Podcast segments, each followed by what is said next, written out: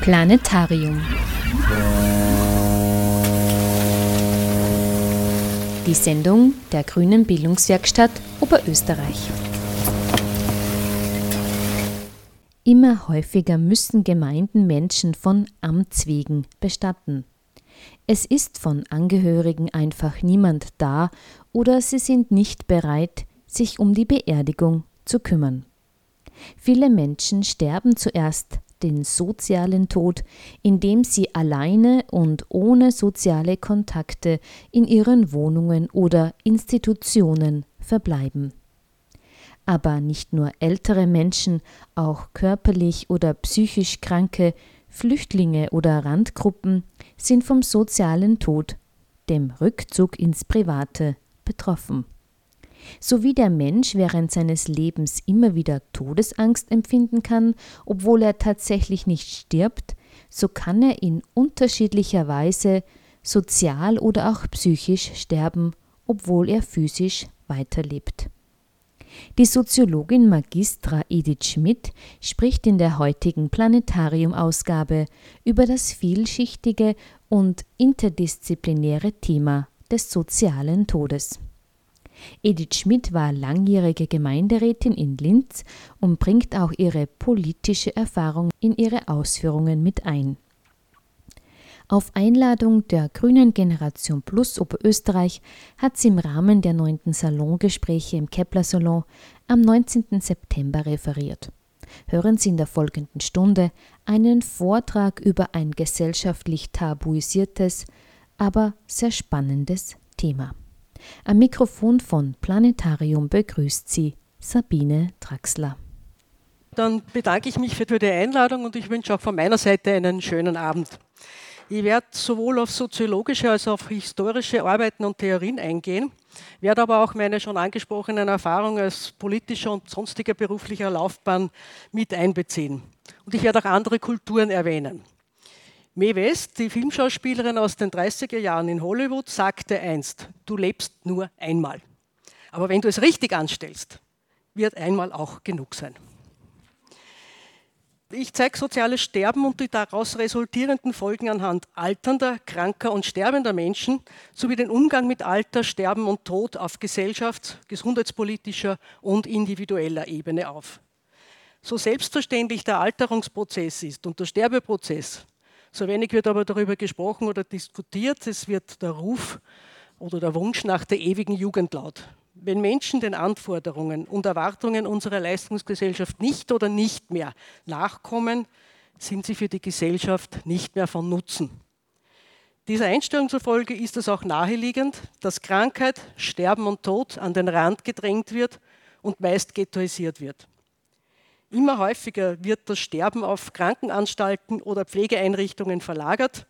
Sterben zu Hause im Kreis der Familie, was sich die meisten so wünschen, nimmt zusehends ab. Die Tabuisierung des Todes führt auch dazu, dass viele Menschen innerlich unvorbereitet und alleine gelassen sterben müssen. Und sie sterben überwiegend in den Bereichen, die weit abliegen von dem Raum, in dem sich das eigentliche Leben abspielt. Krankheit, Sterben und Tod werden in medizinisch-fachliche Hände gelegt, oft mit der Hoffnung und dem ausdrücklichen Wunsch, Leben um jeden Preis zu erhalten. Es ist erst in jüngster Zeit die Diskussion entstanden zu Sterben in Würde, und zwar dank der Entwicklung der Palliativcare. Mit diesem Ansatz, der sich durch seine interprofessionelle und interdisziplinäre Kooperation auszeichnet, wird Sterbenden und Angehörigen zugleich Aufmerksamkeit, Fürsorge und Wahrhaftigkeit zuteil. Es stellt allerdings Alter, Krankheit und Sterben nicht die einzige Möglichkeit des sozialen Todes dar. Ich werde im weiteren Verlauf des Vortrages auch äh, auf andere Fälle eingehen. In den soziologischen Literaturen finden sich verschiedene Erklärungsansätze über den sozialen Tod.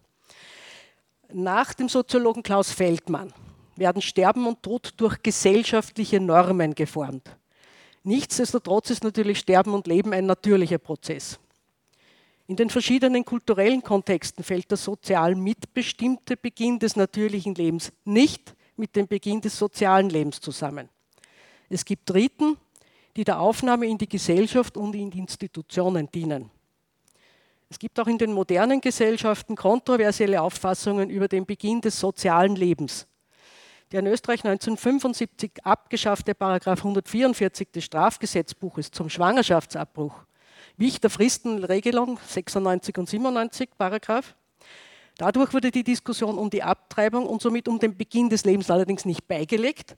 Sie wird heute mitunter erbitterter geführt als vor der Fristenregelung. Es prallen dabei Ansichten von Ärztinnen, Ärzten, Naturwissenschaftlerinnen, Vertretung kirchlicher Organisationen nicht nur extern, sondern auch intern in den eigenen Reihen aufeinander. Von den gesetzlichen Bestimmungen über den Beginn menschlichen physischen Lebens kann der Beginn des sozialen Lebens jedenfalls nicht wissenschaftlich abgeleitet werden. Soziales Sterben und sozialer Tod sind interessante soziale Wirklichkeiten, mit denen sich die Sozialwissenschaft allerdings selten befasst. Daher werden die Begriffe auch nicht einheitlich in der Literatur verwendet. Zum einen ist der physisch Sterbende kann kurz vor seinem Lebensende von anderen wie ein Toter behandelt werden. Starke Verluste an sozialem Kapital, die eigenen Rollen oder die Interaktion, die Kommunikation mit anderen, wenn die abhanden kommt, können auch als soziales Sterben bezeichnet werden. Dann gibt es Personen, die keinen sogenannten anerkannten Vollstatus haben. Das sind Sklaven, die gibt es auch heute noch. Das sind auch Flüchtlinge, die als Sozialtote angesehen werden können. Und Personen, die aufgrund einer gehirnzerstörenden Krankheit ihre Bezugsperson und auch sich selbst nicht mehr sozial korrekt erkennen, können als psychisch oder sozial Sterbende bezeichnet werden. Wir Lebenden zeigen in der Gegenwart Sterbender oft eine seltsame Verlegenheit. Es fehlen im wahrsten Sinn des Wortes oft die Worte. Der Tod, das ist der Soziologe Schmidt, nur eine Namensgleichheit, der Tod wird als Vorgang und als Gedanke während dieses Zivilisationsschubes in höherem Maße hinter die Kulissen des Gesellschaftslebens verlagert. Für den Sterbenden selbst bedeutet das, dass auch sie im hohen Maße hinter die Kulissen verlagert werden, also isoliert werden.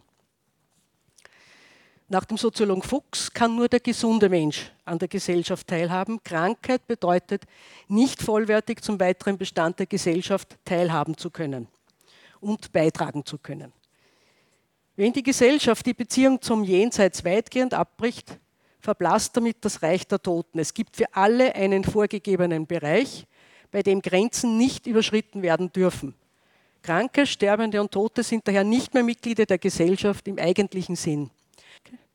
Die Gesellschaft hat ein funktionales Interesse an der Krankheitsbekämpfung. Durch Geburt und Erziehung entstehen nämlich Kosten für die Gesellschaft, die von den Kosten der Schwangerschaft über die Kosten der formalen Ausbildung reichen. Wenn der Mensch stirbt, bevor er seine sozialen Rollen alle ausgefüllt hat, dann kann er seine Kosten nicht hereinspielen. Und damit verliert die Gesellschaft sozusagen. Diese Kosten-Nutzen-Rechnung hat zwar nicht immer Gültigkeit, sie kann zum Beispiel durch Krieg aufgehoben werden, dennoch ist sie in der modernen Gesellschaft bestimmend. Das ist etwas, worüber wir sonst nicht nachdenken, weil es einfach nicht vorkommt. Ja. Treten Gesundheit und Leben als oberste und allgemeine Werte auf, die erst soziales Leben ermöglichen können. Übrigens werden Schwerhörige ganz leicht überhört, vor allem wenn sie schon älter sind. Sie neigen dann zur sozialen Isolation und zum Rückzug. Historische Zusagen ähm, nach Feldmann sollen in die Diskussion kulturelle Erscheinungen einige Unterschiede mitgedacht werden und jene zwischen physischem und sozialem Sterben. Zitat, der Tod war in traditionellen Kulturen ein allgegenwärtiges Geschehen und zwar nicht nur, weil die meisten von ihrer Kindheit an Bezugspersonen und Bekannte sterben sahen, sondern auch aufgrund der weltweit verbreiteten animistischen Vorstellung, den Glauben an Geister und körperloses Wesen. Die animistische Vorstellung ist nach Piaget in der Psychologie eine Denkweise, bei der Personen annehmen, dass unbelebte Dinge lebendig sind und ihnen menschliche Eigenschaften zuschreiben. Unsere Autos bekommen Namen. Das Auto steht nicht in der Harachstraße, sondern ich stehe in der Harachstraße. Das heißt, das ist so ein Phänomen. Feldmann, der Soziologe Feldmann, bezieht sich auf Sonnen- und Mondfinsternisse, Sternenkonstellationen oder andere von Menschen nicht beeinflussbare Ereignisse, die das Leben beeinflussen können oder Unheil bringen können. Der Umgang mit Toten wird damit zu einem Problem, allerdings mit kultureller Definition. Lebt der oder die Tote noch und wenn ja, in welcher Weise und an welchem Ort? Zitat, hier ist gleich anzumerken, dass dies in den bekannten Kulturen sehr unterschiedlich gestaltet wurde. Die These, dass nur moderne Gesellschaften die Toten ausstoßen, ist sicher nicht haltbar. Das kann man an einem Beispiel aus dem antiken Griechenland aufzeigen. Die Tempel und das Totenreich schlossen sich aus. Innerhalb der Stadtmauern haben nur Helden, Heroen und Kinder, die noch keinen sozialen Status hatten, begraben werden dürfen. Und die Personen, die mit einem Toten in Berührung kamen, konnten den heiligen Tempelbereich nicht ohne Reinigung betreten. Ein anderes Beispiel aus Nordborneo, die Berawan, veranstalten nach dem Verwesungsprozess ein Fest mit vielen Personen, das bis zu zehn Tage dauern kann. Die gereinigten Knochen werden in ein hölzernes Gefäß gegeben und dann feierlich zum endgültigen Ruheplatz gebracht. Die Berawan glauben nämlich, dass die Seele nach dem physischen Tod den Körper verlässt, um in das Reich der Toten zu gelangen. Da es den Seelen nicht gleich gelingt, kann Gefahr für die Lebenden entstehen, die durch Riten gebannt werden müssen. Die Witwe ist übrigens besonders gefährdet, weil die Seele des Verstorbenen ihre Seele stehlen könnte. Sie muss sich und die Gemeinschaft daher durch einen sozialen und psychischen Tod auf Zeit schützen, bis die Seele des Verstorbenen endgültig im Reich der Toten angekommen ist.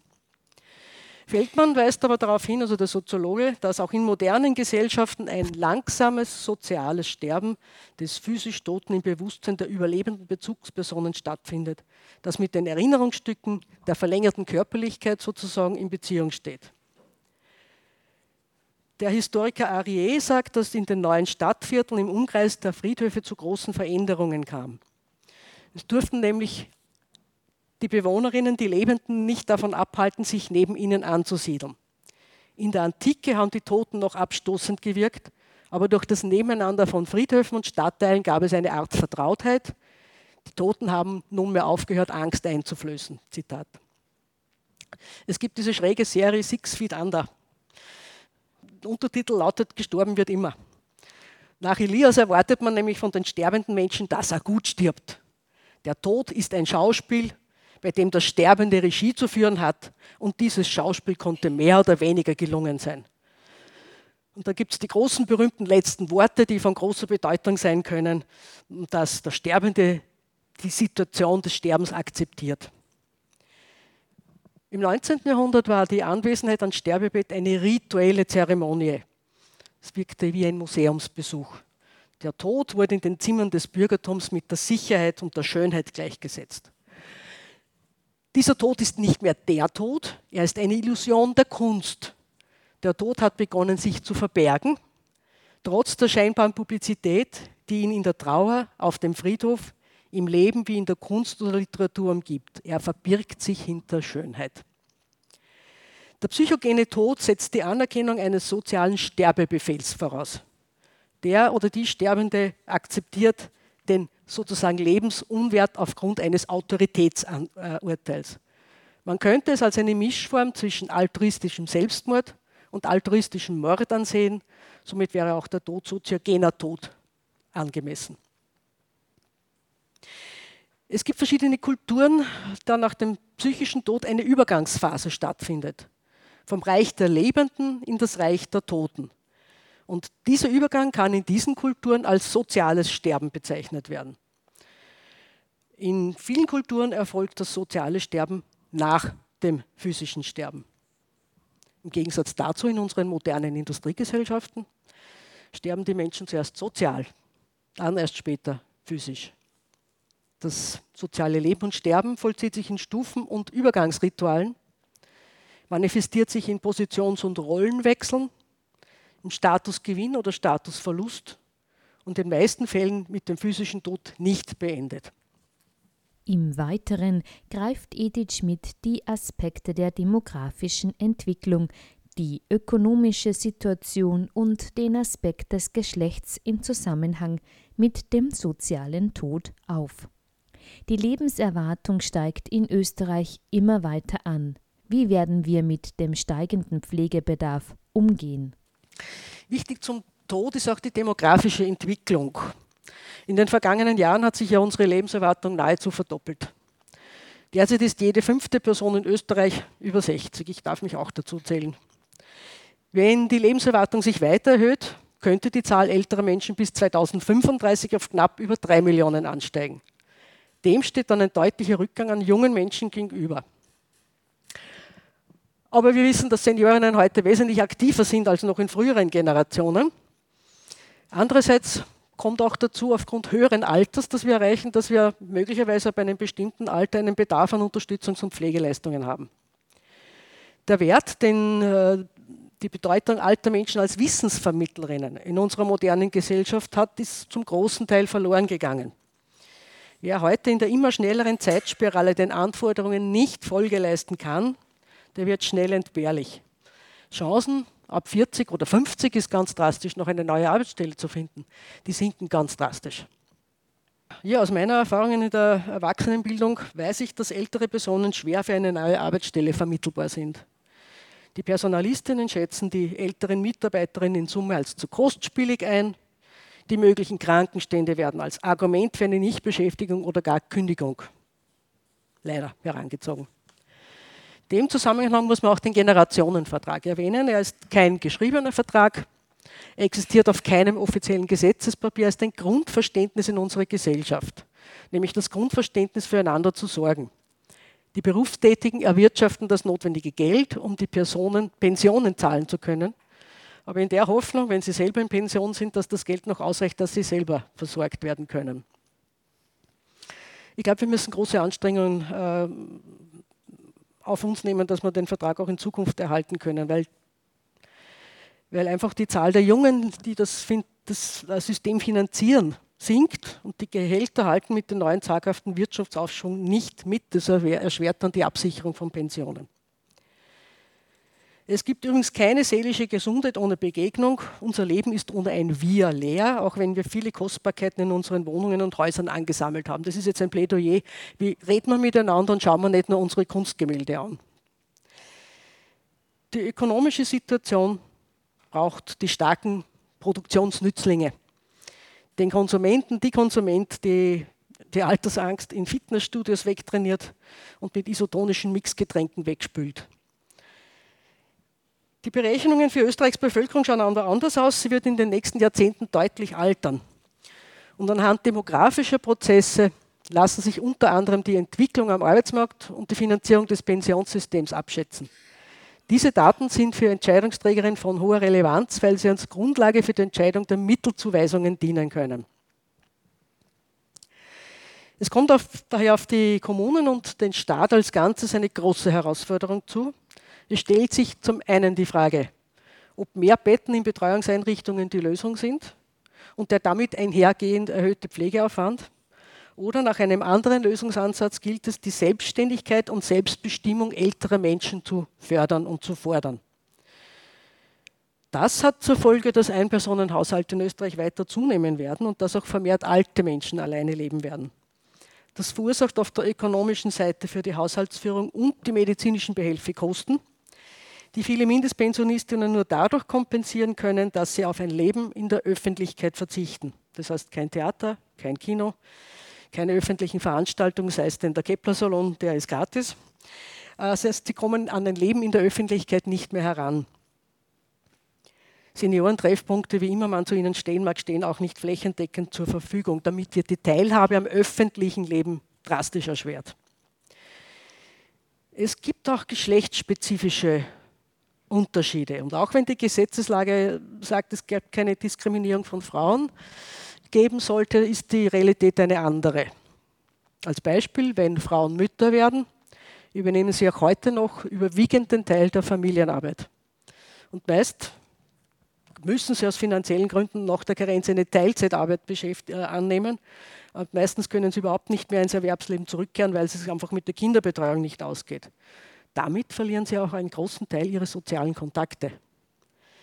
Der Einbruch in der beruflichen Karriere bringt noch weitere Risiken, nämlich die eigene finanzielle Absicherung ist nicht gewährleistet. Der Linzer Frauenbericht nimmt dazu wie folgt Bezug. Die großen Einkommensunterschiede zwischen Männern und Frauen sind nur teilweise erklärbar. Faktoren wie Teilzeit, längere Unternehmenszugehörigkeit von Männern und insgesamt geringere Berufsunterbrechungen, Alter, Branchenzugehörigkeit und Ausbildungsstand erklären rund ein Drittel des Einkommensunterschiedes. Die restlichen zwei Drittel drücken den Diskriminierungsfaktor aus. Frauen haben also weniger Geld zur Verfügung und somit können sie sich im Anlassfall auch schwerer eine private Pflege leisten. Es gibt auch in der Medizin, in der Diagnostik und in den Arztpraxen selber Unterschiede zwischen Frauen und Männern. Frauen haben andere gesundheitliche Probleme als Männer, beurteilen ihren Gesundheitszustand in Summe auch negativer und konsultieren häufiger Ärztinnen und Ärzte. Sie haben trotzdem in der Anzahl der Krankenstandsdauer weniger Krankenstände als Männer. Die demografische Entwicklung und der, die ökonomische Situation lässt nicht erwarten, dass die Unterschiede in der Pensionshöhe zwischen Männern und Frauen angeglichen wird in dem Sinn, dass die Pensionen für die Frauen nach oben angehoben werden. Es gibt einen besonderen Aspekt zum äh, Thema sozialer Tod, das ist der Suizid. Und da haben alleinlebende ältere Menschen ein häufigeres Problem Sie sind häufiger davon betroffen und ein möglicher Auslöser dazu kann sein, die Befürchtung, in ein Pflegeheim zu kommen. Wann die Menschen dann im Pflegeheim sind, ist der Suizid allerdings wieder seltener. Es gibt einen Geschlechterunterschied bei den Selbsttötungsdelikten. Verwitwete Männer haben während des ersten Jahres nach dem Todesfall ein erhöhtes Suizidrisiko. Äh, auch wenn die nicht darüber gesprochen wird, weil über Selbstmord redet man einfach nicht gern. Es ist ein großes Problem geworden, ein relativ unbeachtetes. Die Suizidrate alter Männer ist unvergleichlich höher als jene von Frauen. Wenn man Argentinien damit vergleicht, die haben sowohl bei Frauen als, als bei Männern eine wesentlich geringere als in Österreich. Das heißt, es gibt auch Unterschiede zwischen den Kulturen, was diesen Suizid betrifft.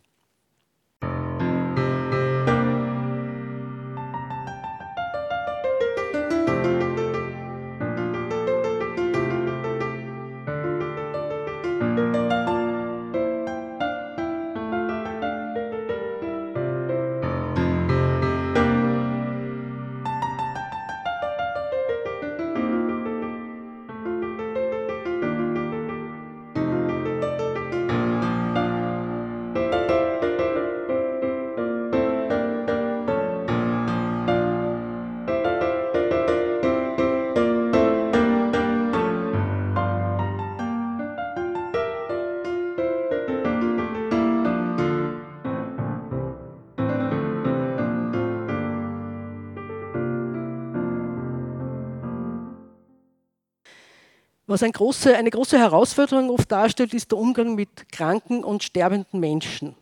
Und zwar sowohl in öffentlichen Einrichtungen als auch im privaten Umfeld. Das kann sogar Berufsgruppen betreffen, die mit der Behandlung und mit Betreuten von Sterbenden betraut sind, aber auch Angehörige von Menschen in der letzten Lebensphase. Die Behandlung an sich ist medizinisch naturwissenschaftlich dominiert und ökonomisch ausgerichtet. Als Erfolg gilt nur der geheilte Patient. Aus wirtschaftlichen Gründen soll die Aufenthaltsdauer so kurz wie möglich sein. Und die Kontrolle der Sterbephase, der echten Sterbephase, liegt in Händen der Ärztinnen, äh, weil äh, sie oft auch das Sterben als ein persönliches Versagen empfinden. Das heißt, wenn ihnen der Patient stirbt, empfinden Ärzte das als persönliches Versagen und Niederlage. In der medizinischen Ausbildung wird ja auch primär Wert auf Behandlung und Heilung gelegt. Die psychosoziale Begleitung Sterbender ist eher noch selten Thema. Das ist aus dem Grund nicht äh, also ganz nachvollziehbar, weil halt der Tod von Patienten, Patientinnen aus den vorgenannten Gründen nicht eingestanden werden kann. Was auch ein sehr diffiziles Thema ist, dass Sterbende als abhängig und hilflos behandelt werden. Sie haben oft kein Selbstbestimmungsrecht mehr. Es wird von ihnen unausgesprochen erwartet, dass sie unbedingt mit den Ärztinnen, Ärzten und Krankenpflegerinnen kooperieren, auch wenn Heilung nicht mehr möglich ist. Es leiden Sterbende im Krankenhaus vor allem unter Kontrolle des, der Selbstkontrolle und des gewohnten sozialen Umfeldes. Wenn Heilbehandlung keinen Erfolg mehr zeigen, sind Ärztinnen und äh, Krankenpflegerinnen stark frustriert und strengen den Kontakt ein. Das ist ein Faktum. Es gibt auch noch in manchen Spitälern Priester, die sind der Auffassung, dass Gott den Menschen mit Krankheiten oder verheerenden Naturkatastrophen mit Tsunamis bestraft. Ich glaube, äh, es fallen uns alle entsprechende Seelsorger ein, die, äh, so agieren sie aber den sterbenden Menschen einen enormen Glaubensdruck aussetzen, den auch Angehörige und Betreuende betroffen sind. Die Seelsorge ist ein Bestandteil des ganzen Apparates Klinik geworden, wobei Klinik mehr eine Reparaturwerkstatt menschlicher Organe ist als ein Ort, an dem der Mensch auch in Würde sterben kann. Sterben ist nämlich in den Augen vieler Mediziner ein Fehlverhalten des menschlichen Organismus, das es wieder zu normalisieren gilt, was aber nicht möglich ist. Der Staat baut Krankenhäuser, Pflegeanstalten und Psychiatrien, um das einfache Volk zu betreuen. Das ist jetzt nicht mein Zitat, das ist ein Lehr- und Oberpfleger, der vermerkt, zur Aufrechterhaltung der öffentlichen Ordnung muss die Straße von sozial Geschädigten reingefegt werden. Er meint damit, dass äh, in diesen Kranken- und Pflegeanstalten die Menschen so gut aufgehoben sind, dass wir uns nicht, äh, wir sie nicht sehen müssen. Es ist ein großer Wahnsinn, ja, so etwas. Und wenn ich an die Altersheime von früher denke, an meine Großmutter, das waren ja richtige Anstalten. Man hat in ihr Sechsbettzimmer durch ein anderes Sechsbettzimmer durchgehen müssen. Also von Intimität im Sinn von ich ziehe mich zurück und ich habe meine Ruhe, wenn ich will, war nie die Rede. Ja. Neu errichtete Alters- und Pflegeheime sind übrigens durchaus mit Ein- und Zweibettzimmern ausgestattet, Gott sei Dank. Ja. Der Krankenpfleger Böhm verweist auf einen gesellschaftlichen Nutzen von Menschen. Ähnlich wie bei Objekten werden auch Menschen, die für die Gesellschaft nicht mehr nützlich sind und nicht mehr brauchbar sind, in eine Ecke gestellt. Ich zitiere jetzt. Ja. Dieser Prozess des Ausmusterns beginnt schon auf dem Arbeitsplatz und setzt sich fort, wenn ein Alter auch in seiner Umgebung unnütz geworden ist. Das heißt, dieser sogenannte Jugendwahn schlägt voll durch. Wir gestehen uns das meistens nicht ein, weil wir nicht darüber nachdenken und nicht darüber sprechen. Die Leiterin der Ansprechstelle in Nordrhein-Westfalen zur Pflege Sterbender berichtet von einem 94-jährigen Mann, der es als selbstverständlich betrachtet hat, auch im hohen Alter noch Sexualität zu leben. Das betrachtet er als Geschenk, das, er, das ihm zusteht und dieses Geschenk darf er auch nicht ablehnen. Naja. Äh, jetzt gibt es aber durchaus Menschen, die auf alte Menschen äh, missbilligend hinschauen, wenn die nur Sexualität leben. Das sollte man unbedingt ablegen. Das, ablegen. das steht jedem Menschen zu ist, wir brauchen keine moralisierenden Ausgrenzungen. Diese Leiterin der Pflegestelle schreibt über einen jungen AIDS-Patienten, dem ist die fürchterliche Rücksichtnahme und die Stille der Pflegenden zu viel geworden. Und der sagt wortwörtlich, ich bitte euch sehr, mit dieser fürchterlichen Ruhe aufzuhören. Ich kann nun fast nichts mehr aus mir alleine leben, aber ihr könnt es doch für mich tun, stellvertretend sozusagen. Also lasst mich nicht vor der Zeit in die Stille und Leblosigkeit fallen. Bewusstseinsänderung und die Einstellung, dass alte und psychisch kranke Menschen als Objekte einer mehr oder weniger guten Befürsorgung zu betrachten sind, sollte zugunsten einer Akzeptanz dieser Gruppe und ihrer verschiedenen Bedürfnisse und Erwartungen sowie die Achtung ihrer Rechte und Möglichkeiten erfolgen. Es ist nicht immer so, aber es ist oft so, dass wenn Ärzte, Ärztinnen und Pfleger mit der eigenen Betroffenheit zum Thema Sterben nicht umgehen können, werden die als hoffnungslos erkannten Fälle eher nachlässig behandelt. Ein Thema, äh, das wichtig ist, ist Palliativcare und Hospiz. Palliativstationen haben ärztliche Präsenz rund um die Uhr, diagnostische und therapeutische Möglichkeiten. Sie sind Teil eines Krankenhauses. Dort werden Patienten, Patientinnen aufgenommen, für die keine Heilungschance mehr besteht, die aber dennoch ärztliche intensive Betreuung brauchen.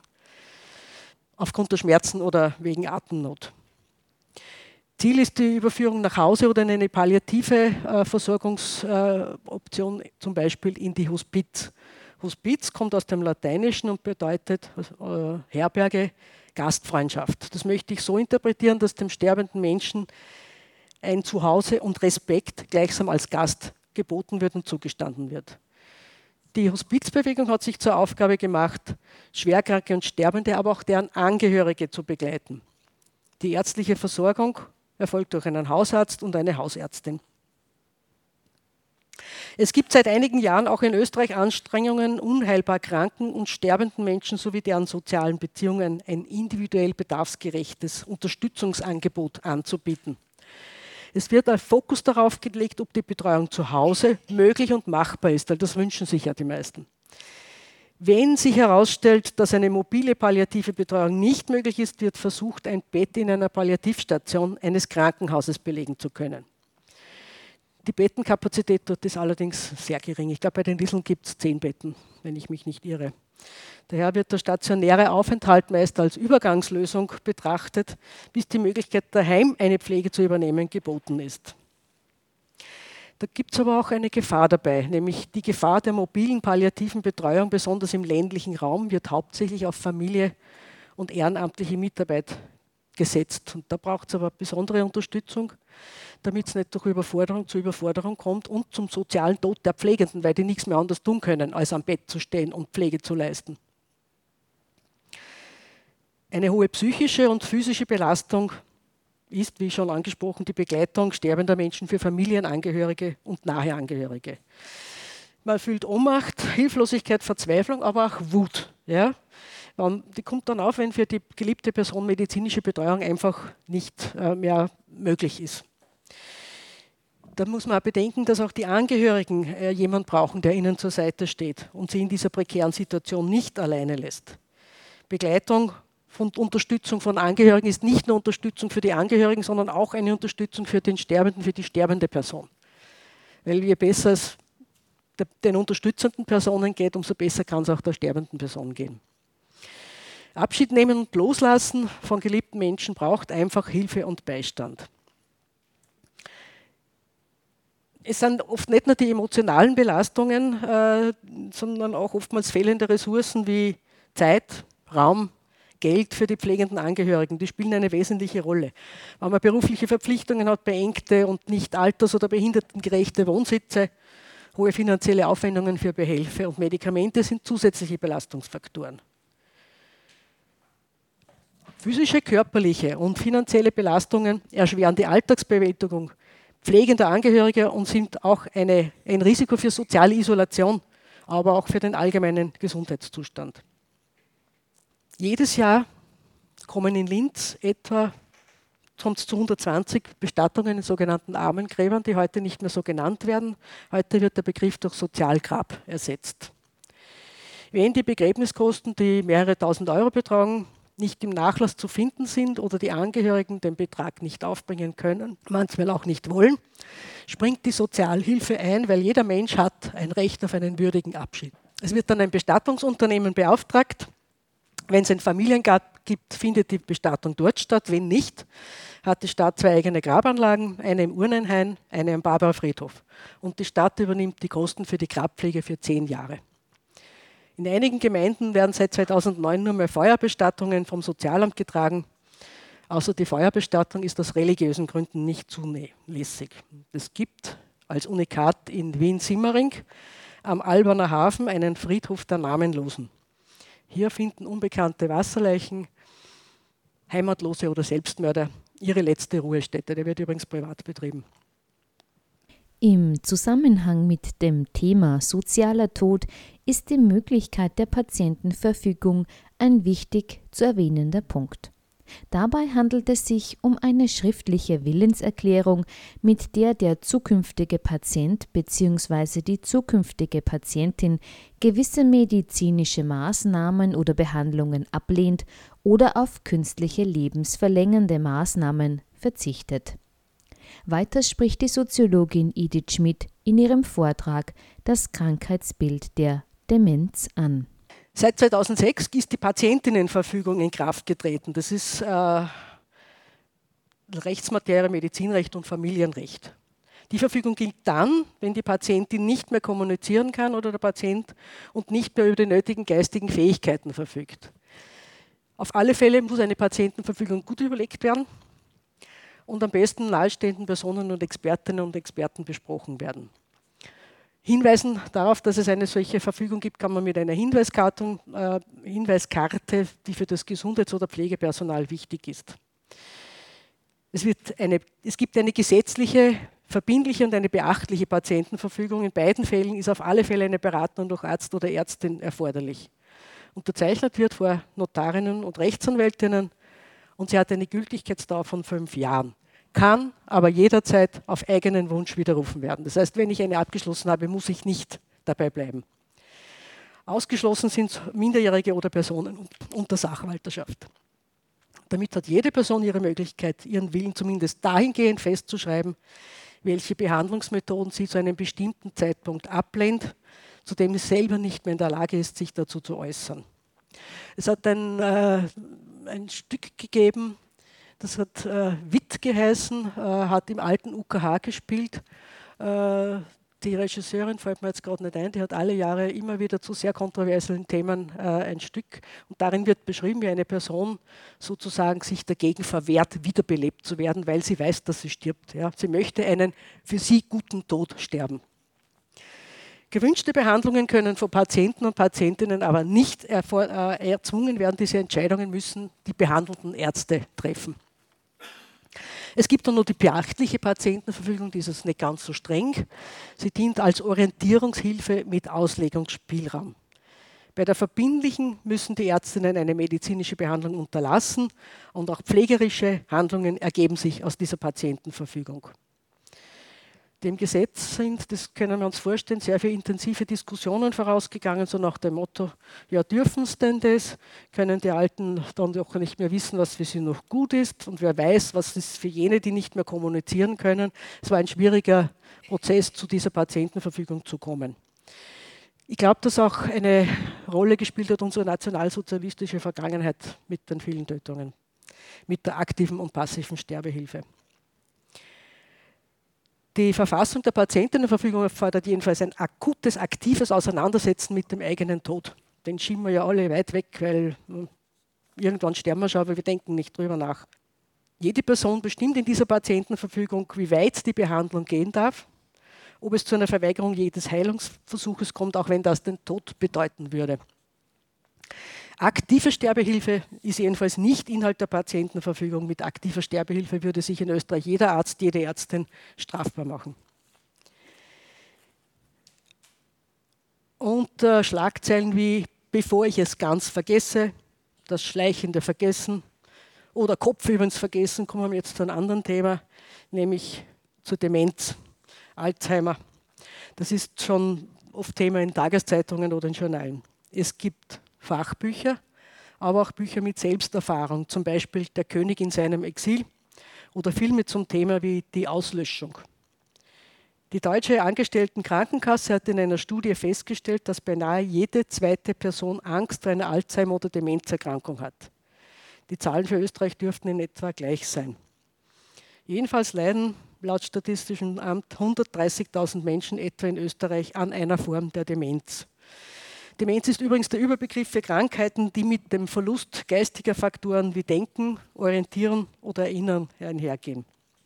Alzheimer ist eine spezielle Form der Demenz. Nach derzeitigen medizinischen Erkenntnissen handelt es sich bei Alzheimer-Demenz um eine hirnorganische Krankheit. Schleichendes Absterben von Nervenzellen im Gehirn sind dafür verantwortlich. Größtenteils sind Eiweißablagerungen im Gehirn dafür verantwortlich, das Ungleichgewicht des Botenstoffes Glutamat und möglicherweise genetische Faktoren.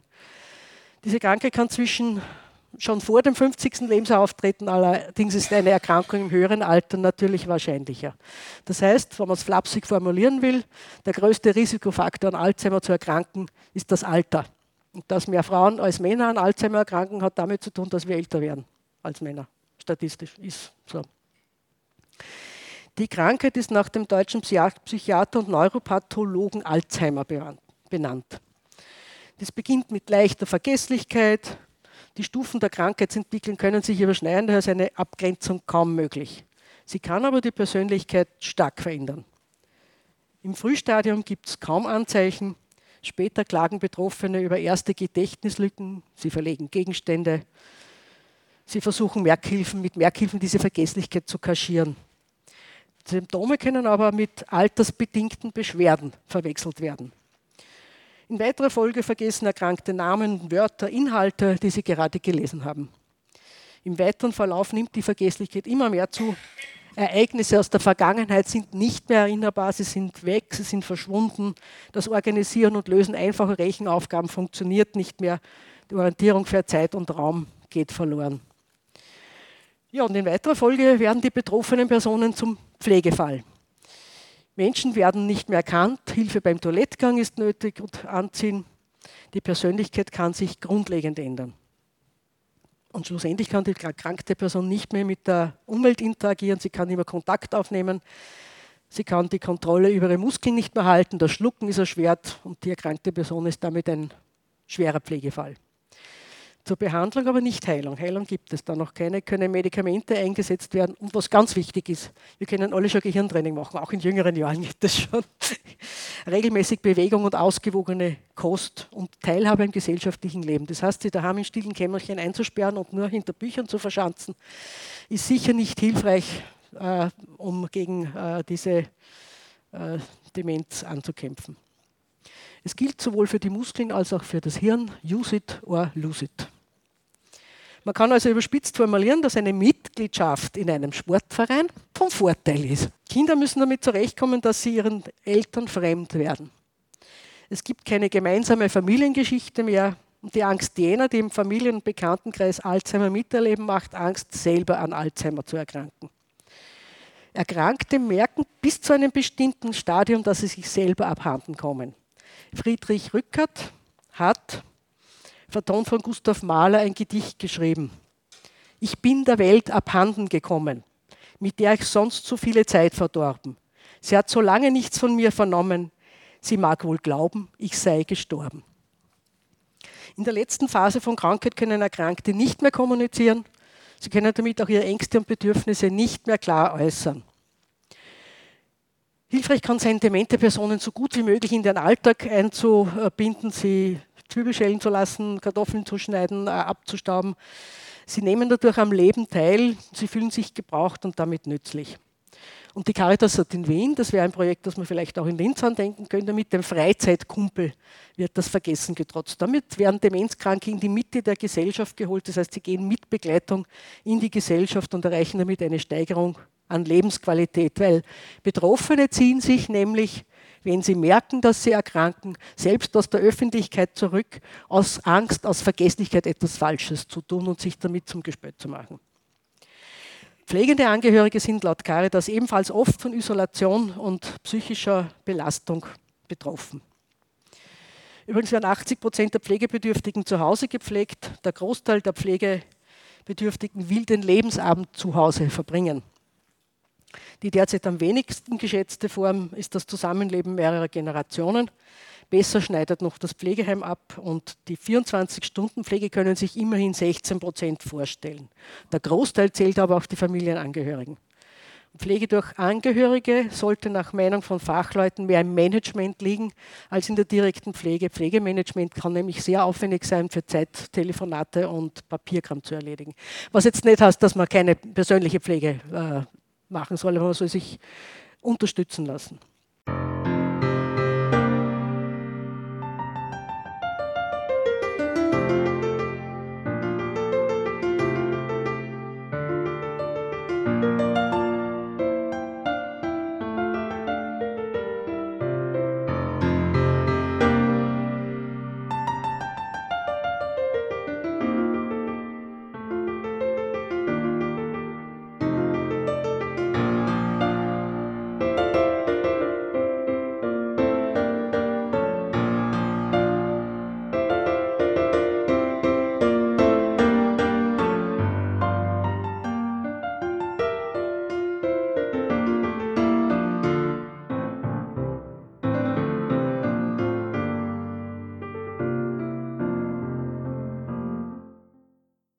Auch noch andere Sozialtote. Wenn wir beim Thema Flucht äh, dran denken, denken wir vorrangig an das Jahr 2016, äh, wo die großen Flüchtlingsströme zu uns gekommen sind. Aber scheinbar vergessen wir die schwierige Zeit der Heimkehrer, besonders nach dem Zweiten Weltkrieg. Die meisten mussten nicht nur als Juden äh, das Land verlassen, auch Homosexuelle oder politisch Andersdenkende wurden äh, verfolgt. Sie mussten Familie und Freunde verlassen, sofern ihnen das überhaupt gelang. Der Besitz wurde nazifiziert, sie waren unerwünscht. Ein Landeskonzentrationslager Mauthausen zeigt auf welch grauenhaften Foltern, äh, Hunger und Krankheit diese KZ-Insassen ausgeliefert waren, bis zur gänzlichen Auslöschung in den Gaskammern und Krematorien.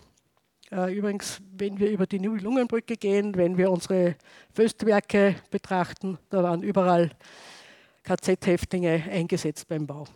Es ist auch so, dass die Verfolgten des Naziregimes gar nicht in jedes Land einreisen konnten. Wenn doch, dann mit sehr viel Schikanen verbunden. Äh, kaum jemand hat irgendwo auf der Welt jemals wirklich auf Flüchtlinge gewartet.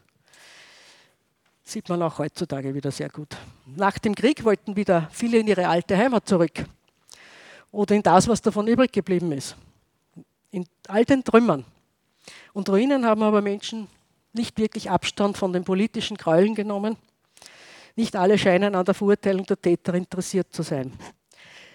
Ernst Lothar, Migrant, Jurist und Schriftsteller, er schrieb zum Beispiel Die Rückkehr oder auch verfilmt Der Engel mit der Posaune, schrieb in seinem Memoir, das ist ein Schwarz-Weiß-Film, äh, vielleicht hat man den irgendwo schon in einem Cinematograph mal gesehen.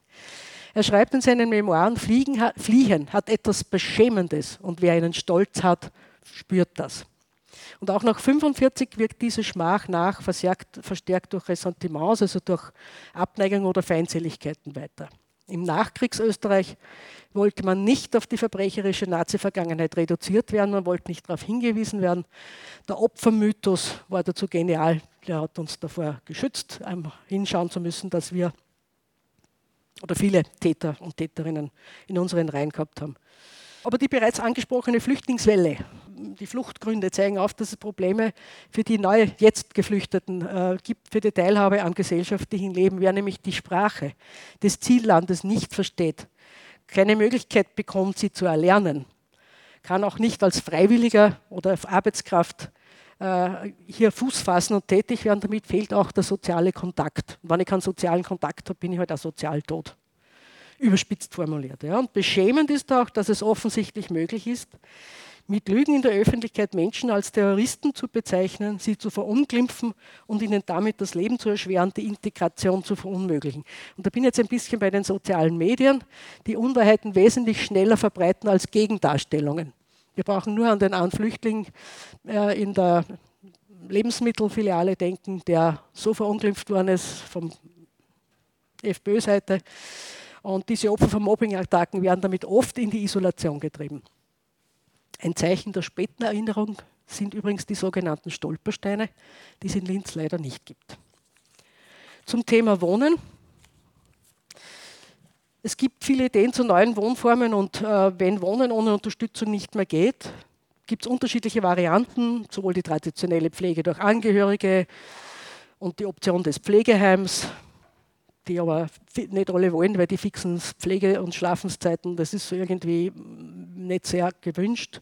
Dann gibt es noch die 24-Stunden-Betreuung, die zumindest Individualität, Selbstständigkeit und Unabhängigkeit eher erfüllen kann. Allerdings ist Voraussetzung wirklich ehrliches, ehrliche pflegende Personen äh, mit einer entsprechenden Ausbildung zu finden. Das ist nicht leicht.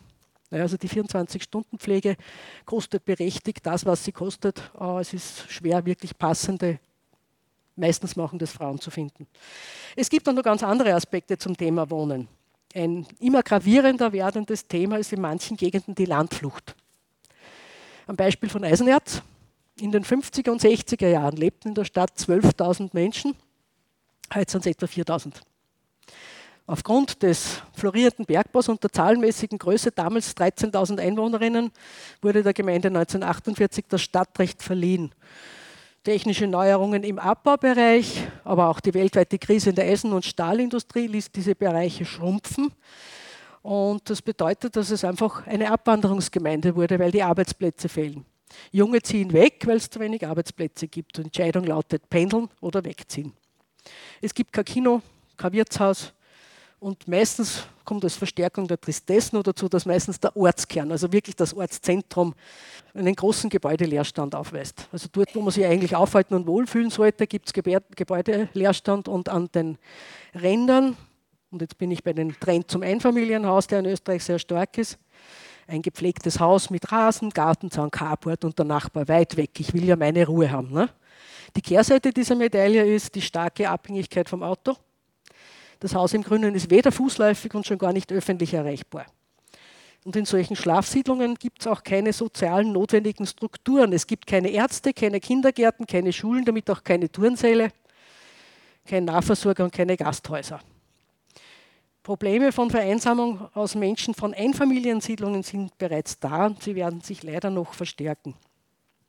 Es gibt noch ein anderes Wohnungsproblem, keine Wohnung zu haben. Zitat, Wohnungslosigkeit bedeutet Beziehungslosigkeit. Viele Menschen brauchen jemanden, der sie ernst nimmt. Oft hilft ein gutes Gespräch. Das sagt Zauner von der AG für Obdachlose, der sich damit gegen eine Verdrängung von Armut ausspricht. Übrigens hat die Kupfermucken den internationalen Wahl für die Kampagne einer Straßenzeitung bei der jährlichen Konferenz in Glasgow erhalten. Ich finde, das ist eine tolle Leistung. Der Schwerpunkt bei diesem Thema ist auf dem Thema Öffentlichkeit und Verdrängung gelegen. Abschließend greift Edith Schmid in ihrem Vortrag noch das Thema der Erwerbslosigkeit, insbesondere bei Frauen auf. Gerade die Diskriminierung von Frauen am Arbeitsmarkt ist vielen nicht bewusst. Wer nur einen Augenblick nichts tut, ist im sozialen Albseits. Das schreibt die Autorin Lili Brett in ihrem Roman New York. Nicht registriert arbeitslos geltende Menschen, die keiner Erwerbslosigkeit nachgehen können oder dürfen. Es gibt dazu zählen Inhaftierte, erwerbsunfähige Erkrankte, Ausländer ohne Arbeitserlaubnis, Wehr, Zivildiener oder Menschen in Altersrente. Es wird darauf hingewiesen, dass Engagement für andere mehrfach wirkt. Neben der Hilfestellung an sich kann Familien Freiwilligenarbeit zu, einem, zu einer höheren Lebenszufriedenheit führen und damit auch zu einem besseren Gesundheitszustand beitragen. Also wenn ich jemand helfe, kann ich mich selber wohler fühlen und besser fühlen. Allerdings kann das öffentliche Leben, die Arbeit an der Gesellschaft insgesamt nicht nur auf den Rücken von Freiwilligen abgearbeitet werden. Der Staat darf sich beim Thema Gesundheit, Pflege nicht aus der Verantwortung ziehen. Ein großes Thema ist Erwerbslosigkeit von Frauen. Frauen gehen üblicherweise auch während einer Erwerbslosigkeit einer Arbeit nach, denn die Haus- und Familienarbeit obliegt immer noch meist den Frauen. Sie übernehmen also die Kinderbetreuung, Hausarbeit und Altenpflege. Und diese Situation erschwert den Wiedereinstieg von Frauen in den Arbeitsmarkt. Außerdem wird Erwerbsarbeit von Frauen oft unter dem Blickwinkel der Vereinbarkeit von Familie und Beruf diskutiert. Das wird als Problem von Frauen angesehen. Das Alter ist übrigens auch Thema, weil älter als 35 Jahre zu sein bedeutet für die, für, bedeutet für die berufliche Rehabilitation, dass die Wahrscheinlichkeit an einer Weiterbildungs- und Qualifizierungsmaßnahme teilzunehmen deutlich sinkt. Diese verdeckte Erwerbslosigkeit wird als die stille Reserve am Arbeitsmarkt bezeichnet. In den offiziellen Statistiken wird sie nicht abgebildet. Verdeckte Arbeitslosigkeit trifft jene, die zwar bereit sind, eine Arbeit aufzunehmen, sich aber aus welchen Gründen auch immer nicht arbeitssuchend melden.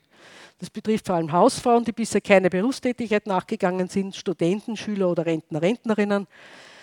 Und viele sind aber auch nach einer langen Arbeitslosigkeit entmutigt und haben sich vom Arbeitsmarkt zurückgezogen.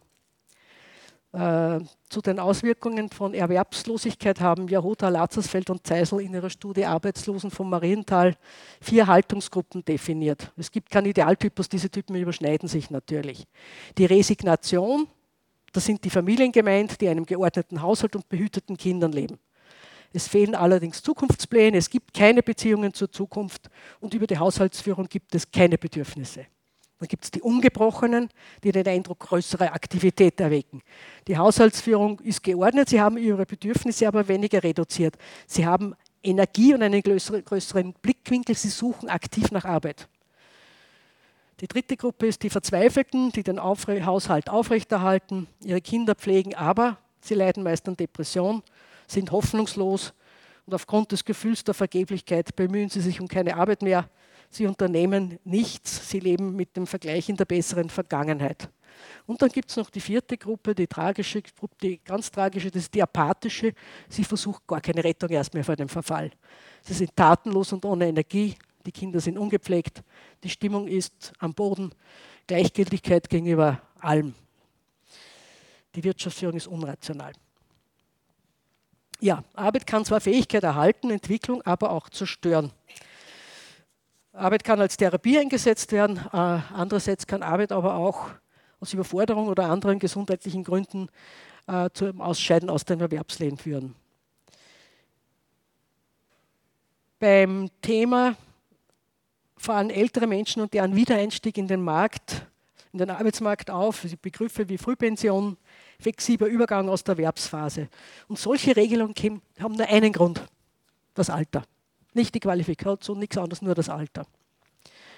Die Mobilität, wenn wir darüber äh, uns erinnern, vor kurzem haben zwei Unfälle Schlagzeilen gemacht. Hat ein 97-Jähriger und ein 94-Jähriger hatten je einen Unfall, den beide nahezu unverletzt überstanden haben. Dann ist sofort zur Meldung gekommen, warum denn alte Menschen überhaupt noch Auto fahren. Weil sie doch so gefährliche Verkehrsteilnehmer wären. Laut Polizei sind aber diese beiden Unfälle sogenannte statistische Ausrutscher, weil alte Menschen ihre Schwächen kompensieren mit Vorsicht. Und das, äh, was ganz tragisch wäre, Menschen, die vorsichtig Auto fahren, diese Fahrerlaubnis zu entziehen, sie können nicht mehr, mehr am öffentlichen Leben teilnehmen. Wenn jemand äh, öffentlich nirgendwo hinfahren kann und das Auto dazu braucht, dass er wohin kommt, ins Theater, ins Kino, zum Mittagessen äh, oder einzukaufen, einen Besuch abzustatten, dann bin ich sozial tot. Ja, das heißt, manche brauchen das Auto und darum muss man aufpassen, wie man diese Forderungen stellt. Mit ab einem bestimmten Alter darf ein Mensch nicht mehr Auto fahren. Also das muss man sich sehr gut überlegen. Ähm, vor allem im ländlichen Bereich, so diese Schlafsiedlungen im Speckgürtel rund um die Großstädte, ist der öffentliche Verkehr eigentlich nur ein Ärgernis. Es gibt ihn schlicht und ergreifend nicht. Ja, das ist, kann man nicht. Äh, man kann, wenn man das mit Auto nicht hat, nicht am sozialen Leben teilnehmen. Daher mein Plädoyer. Übrigens ist Konzert- und Kinobesuch in manchen Gegenden an den Besitz eines Autos und einen Führerschein gebunden. Wenn ich irgendwo am Juhe umwohne und es fährt mir kein Auto rauf, also kein öffentliches Verkehrsmittel, dann muss ich fahren. Ja? Und die Tante Emma-Läden in den kleinen Dörfern gibt es auch nicht mehr, mehr. Ich muss zum Supermarkt in den nächstgroßen Ort fahren. Also bleibt nur das Auto und der Supermarkt als Alternative. Ja, soweit einiges zum sozialen Tod. Das ist ein vielschichtiges, interdisziplinäres Thema. Betroffen sind neben dem bereits erwähnten auch Mobbingopfer, zumindest in früheren Zeiten uneheliche Kinder, deren Mütter, pflegende Kinder, Lesben, Schwule, Transgender, Bisexuelle, Queer People, Erntehelfer, denken wir an die Erntehelfer zu, vor allem in Spanien. Die Aufzählung ist nicht vollständig, kann nicht vollständig sein. Und ich habe einen Abriss des Themas gebracht und bedanke mich für Ihre Aufmerksamkeit.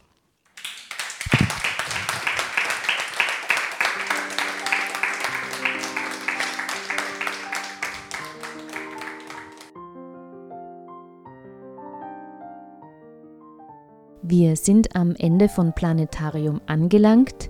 Sie hörten einen Vortrag der Soziologin Magistra Edith Schmidt zum Thema sozialer Tod. Sie sprach im Rahmen der 9. Salongespräche im Kepler Salon Linz am 19. September 2018. Eine Wiederholung dieser Ausgabe vom Planetarium wird am Samstag um 15 Uhr im Freien Radio Freistadt ausgestrahlt. Die nächste Ausgabe erscheint am Donnerstag, dem 1. November 2018 um 9 Uhr. Alle Informationen zu unseren vergangenen Sendungen finden sich auf der Homepage der Grünen Bildungswerkstatt Oberösterreich unter www.ooe.gbw.at. Vom Mikrofon verabschiedet sich für heute Sabine Draxler. Alles Gute und bis zum nächsten Mal.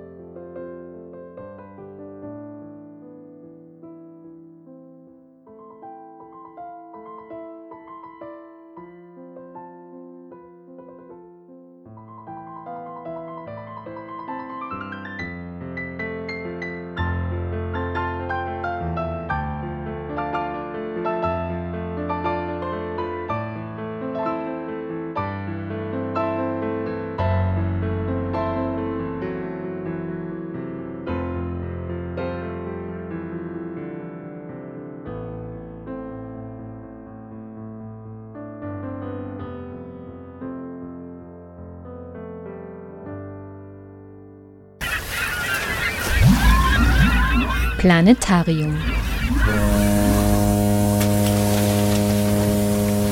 Die Sendung der Grünen Bildungswerkstatt Oberösterreich.